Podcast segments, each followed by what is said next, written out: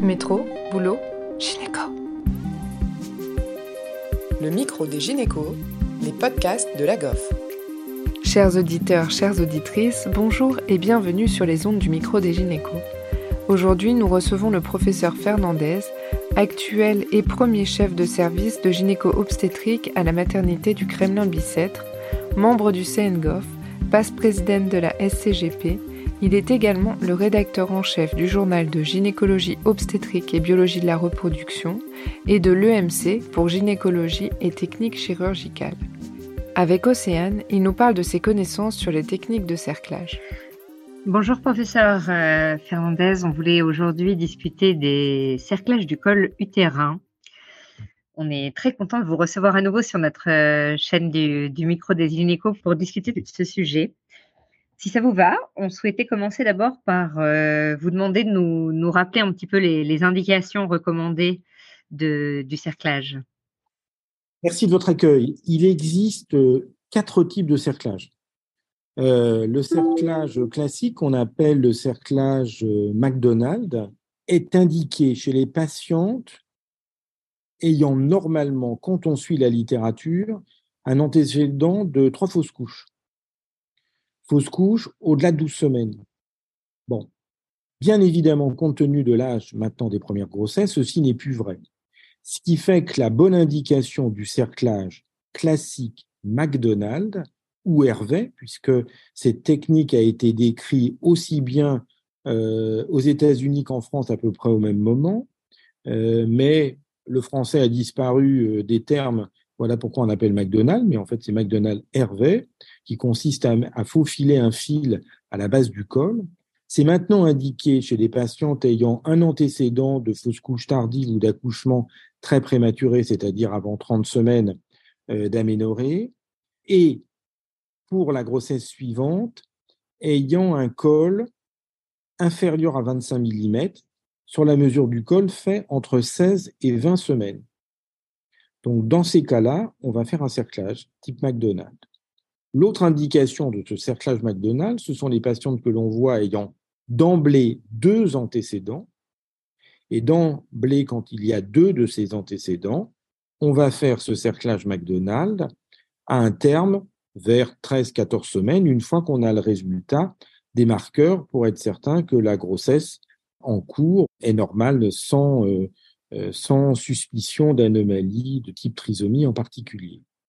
Alors, la première indication qui dépend euh, d'une mesure du col inférieure à 26, 25 mm entre 16 et 20 semaines se rapproche de ce qu'on appelle les cerclages thérapeutiques, où là, ce sont la notion d'antécédents, tels que je viens de vous parler, ou autres, qui font qu'on est amené à mesurer le col, et si le col est vraiment très court, ou s'il existe une protrusion euh, de l'orifice interne avec déjà très tôt un, passage des membranes, eh bien, on va faire ce cerclage thérapeutique avec aussi la même technique de cerclage, qui est un cerclage McDonald. Et puis, ensuite, il y a ce qu'on appelle les cerclages à chaud. Les cerclages à chaud, on va les réaliser jusqu'à 23-24 semaines, on va dire. Dans la circonstance où une patiente arrive avec une protrusion des membranes dans le col, euh, soit c'est juste au niveau du col, soit parfois ça sort du col. Et une fois qu'on est certain qu'il n'y a pas de chorioamniotite, c'est-à-dire qu'il n'y a pas, bien sûr, de fièvre, qu'il existe une CRP inférieure à 20, que tout est calme, hormis cette suspicion de béance et d'ouverture du col, eh bien, à ce moment-là, on va pouvoir, une fois qu'on a éliminé qu'il y ait une fissuration ou bien sûr une perforation des membranes, on va faire ce cerclage à chaud. Le cerclage à chaud, ça nécessite deux temps. Le premier temps, c'est de réintroduire dans la cavité utérine euh, les membranes. Donc, il existe plusieurs artifices. Souvent, le meilleur artifice, c'est de faire quatre fils qu'on appelle en parachute, qui vont prendre le col à midi, 3 heures, 6 heures, 9 heures, et qui vont nous permettre de faire une attraction du col. De cette façon, on va repousser plus aisément les membranes avec une compresse non tissée et imbibée de sérum, de manière à repousser euh, les membranes. Et ensuite, à la base du col, on va mettre un fil, et parfois deux fils, parce que le premier fil, parfois, n'est pas idéalement bien placé, mais ça nous a permis de réintégrer euh, les membranes. Est-ce que vous placez la patiente en position de Trendelenburg? C'est pas, euh, c'est pas automatique, ça va dépendre de chaque circonstance. Et dans les cerclages à chaud, souvent, euh, quand ces patientes arrivent n'importe quelle heure, on va leur donner des suppos d'indocide, un ou deux à 12 heures d'intervalle. Ça diminue un petit peu la tension des membranes. La, position en Trendelenburg, je pense que c'est fonction de si la patiente est obèse, pas obèse, fonction de la position anatomique, mais c'est pas une absolue nécessité, ça change rien du tout sur la, possibilité de réalisation de ce cerclage. Est-ce que la plupart du temps, vous réalisez le geste sous anesthésie générale ou sous rachis? Sous loco-régional, sous rachis. Est-ce que parfois avec la rachis, on est un petit peu limité pour le Trendelenburg non? C'est pour ça que je vous dis que ce n'est pas, pas parfaitement utile de, de le faire. D'accord. Si c'est accessible éventuellement, mais pas de manière systématique. Oui, c'est ça, voilà. Alors, ces trois types de cerclage, donc McDonald et Hervé, ce sont des fils que l'on peut retirer, enfin, qui se retirent vers 36-37 semaines, quand tout va bien, de manière à euh, permettre un accouchement euh, normal. Alors, il faut savoir que les cerclages euh, McDonald qu'on fait à 13 semaines, ou les cerclages thérapeutiques simplement sur un raccourcissement du col, le pronostic est excellent avec plus de 90% des accouchements à terme.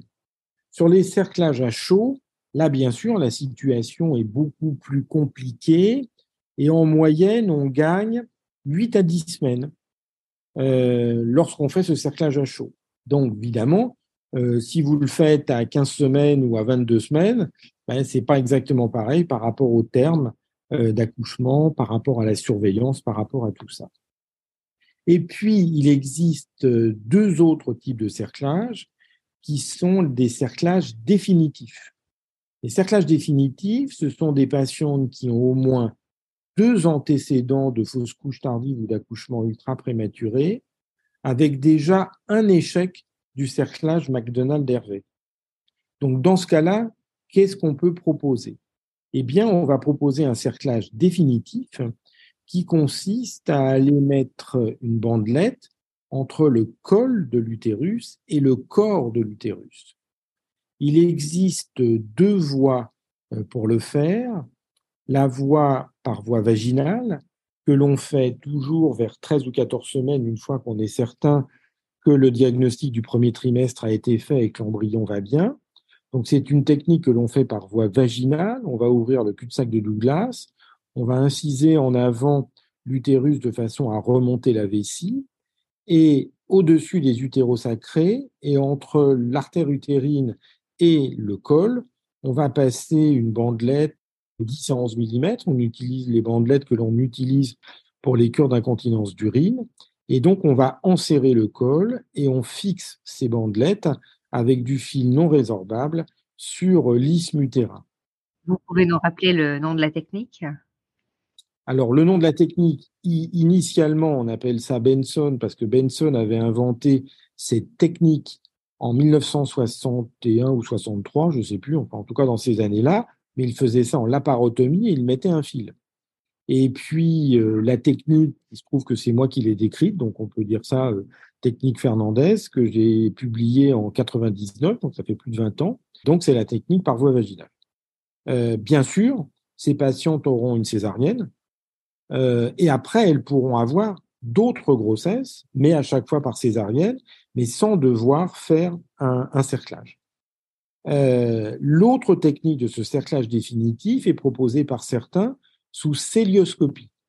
Euh, la célioscopie est faite là aussi soit vers 13 ou 14 semaines, mais pour beaucoup, euh, ben, c'est pas si simple que ça que de faire une célioscopie externe, ce qui fait que les fervents défenseurs du cerclage hélioscopique le font hors grossesse pour avoir une facilité technique euh, pour mettre ce cerclage. La technique qui est le lieu où l'on pose la bandelette, même si ce n'est pas exactement la même bandelette, est identique. Personnellement, je suis contre ce type de cerclage pour une raison très simple, c'est que je trouve que c'est plus difficile à faire que le cerclage par voie vaginale en cours de grossesse, qui me prend une demi-heure sous anesthésie loco-régionale, tandis que le cerclage chélio eh bien, c'est souvent trois quarts d'heure, une heure et une anesthésie générale. Mais c'est surtout le fait qu'on le fait majoritairement et de plus en plus hors grossesse. Or, quand on regarde les patientes qui ont ce type de cerclage, eh bien, il y en a que deux sur trois qui auront une grossesse après. Pas que le cerclage empêche les femmes d'être enceintes, mais la détresse psychique ont des patientes qui ont fait ces échecs de grossesse font qu'un certain nombre vont renoncer, malgré le cerclage, à avoir un enfant. Un certain nombre, compte tenu des difficultés, il va y avoir une séparation du couple. Ou un certain nombre, tout compte fait, vont décider que tout compte fait, on peut avoir une vie sans enfant. Euh, ou parfois elles ont déjà un enfant et elles veulent plus, malgré le cerclage qu'on leur a fait. Et en tout cas, dans toutes les séries, c'est 20 à 40% des patients qui n'auront pas d'enfant. Oui, donc c'est le coup de se poser vraiment la question. Oui, et qu'on peut, avec une technique qui est maintenant rodée depuis plus de 20 ans, que l'on peut faire sous anesthésie loco-régionale qui est simple et qui ne dépend pas d'un seul opérateur parce qu'il suffit d'apprendre et c'est pas très compliqué, et eh bien, et qui marche bien. Et donc voilà. Et puis la dernière technique de cerclage, quand cette technique de cerclage définitif a raté, c'est pas très fréquent, c'est 5% des cas, et encore sur ces 5%, la moitié, c'est d'autres complications de grossesse qui n'ont rien à voir avec l'incompétence cervicale.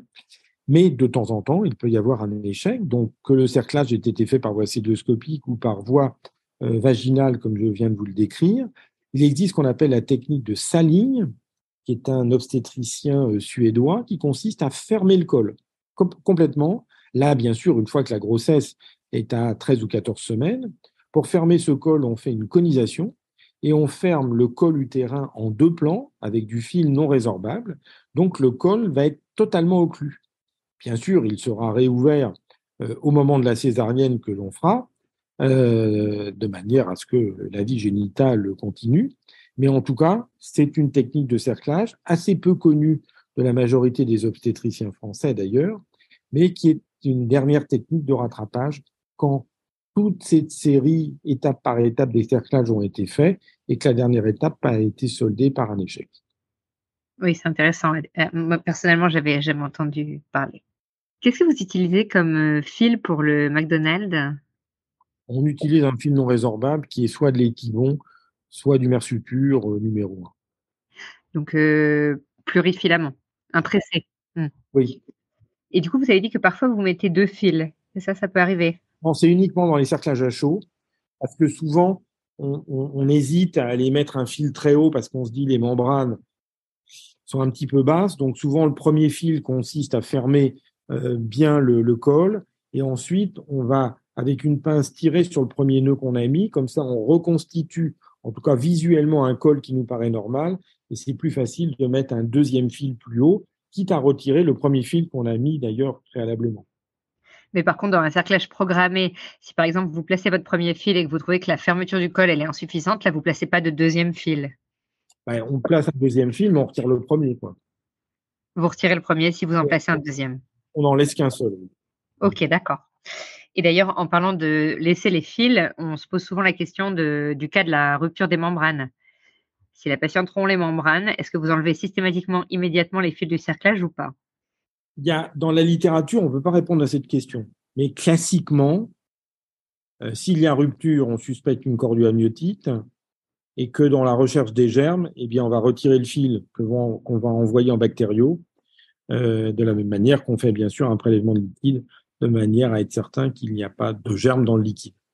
Lorsqu'on fait un cerclage définitif et qu'il existe une complication précoce après cerclage définitif, bien sûr, on peut toujours euh, réopérer le col pour retirer la bandelette de manière à permettre de faire un accouchement par les voies naturelles, parce qu'on peut être parfois euh, confronté à un diagnostic de malformation avec une indication d'interruption médicale de grossesse vers 22-24 semaines, alors qu'on a mis un cerclage définitif à une période où on ne voyait pas la malformation, mais on peut toujours, relativement dans les deux mois ou trois mois qui suivent la pose de cette bandelette définitive, encore la retirer. Par contre, quand on fait la césarienne pour une patiente euh, qui a ce cerclage définitif et que l'on fait cette césarienne vers 38 euh, semaines, on voit que l'ensemble de la bandelette est totalement intriqué dans la paroi de l'utérus, qui explique que ces patients garderont à vie cette bandelette au même titre que lorsqu'on a une bandelette pour une incontinence d'urine, on la garde, Quand on a un treillis pour une cure d'éventration ou de hernie, on la garde toute sa vie. C'est fait avec du polypropylène et ça n'a pas de conséquences particulières. Est-ce que vous faites une antibioprophylaxie systématique pendant la réalisation des cerclages? En général, oui. Juste une injection. Une C3G Une C2G Alors ça, c'est fonction des protocoles de chaque endroit. Donc, je pense qu'il n'y a pas de règle. La règle, c'est on fait une antibioprophylaxie et ensuite on adapte le, produit que l'on fait en fonction de l'écologie du lieu où on est. Oui, très bien. Et enfin, euh, encore une question, si vous voulez bien, concernant la progestérone euh, intravaginale ou, orale, est-ce que ça vous arrive euh, de la maintenir chez les patients qui est cerclée ou de non jamais? Hmm.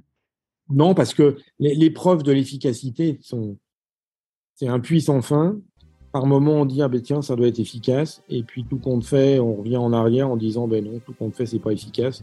Donc globalement, nous on l'utilise assez peu de la même manière. Il y a des gens qui proposent des PCR euh, mais nous, on n'utilise pas parce que soit il y a une indication de cerclage, soit il n'y en a pas, et c'est tout.